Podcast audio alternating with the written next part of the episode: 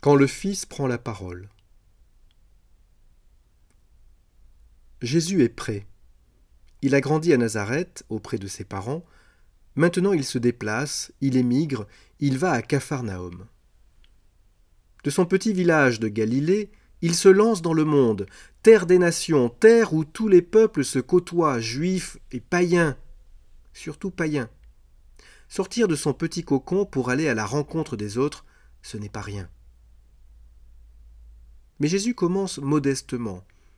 Il ne se lance pas dans une prédication effrénée. Moi, je vais vous dire la vérité, que je suis, et vous annoncer quelque chose de nouveau. Non. Il reprend les mots de Jean-Baptiste. Convertissez-vous. Il reprend la tâche de Jean-Baptiste.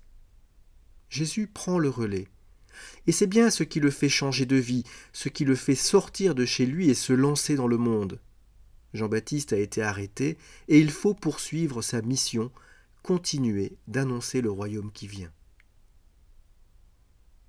Certains commentateurs pensent que Jésus était prédisposé à cette succession, car il était probablement disciple du Baptiste. Mais il y a tout de même comme un certain sens du devoir ici, de la responsabilité. Il y a un besoin, le monde est en attente, il faut y répondre. Aujourd'hui encore, il manque les prophètes, les fils et filles de Dieu, les témoins, les dénonciateurs d'injustice et les promoteurs de paix. Qui se sentira responsable de la proclamation? Où sont-ils les enfants de Dieu qui prennent la relève?